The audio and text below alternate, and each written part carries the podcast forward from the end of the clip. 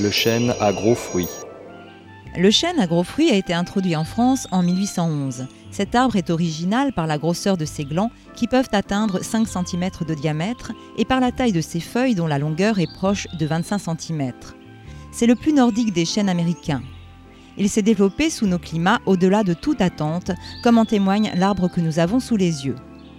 Sa hauteur est de plus de 25 mètres et son diamètre de l'ordre de 1,10 m. Le développement de cet arbre, dont l'âge dépasse largement le siècle, s'est fait au détriment du chêne liège de Chine que nous observons à sa gauche, près du candélabre. Son grand âge se manifeste aujourd'hui dans sa morphologie. Depuis de nombreuses années, cet arbre ne donne plus de glands. Sur ses grandes branches, nous observons de nombreuses petites branches qui sont un signe de sénilité de ce patriarche. Sa cime aussi commence à se déplumer.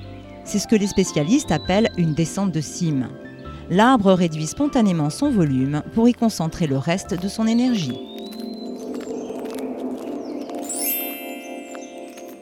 Passez maintenant au point suivant, le séquoia géant. Avancez dans l'allée des tilleuls et une fois arrivé dans la grande allée, encore appelée allée des conifères, vous le trouverez face à vous, légèrement à droite.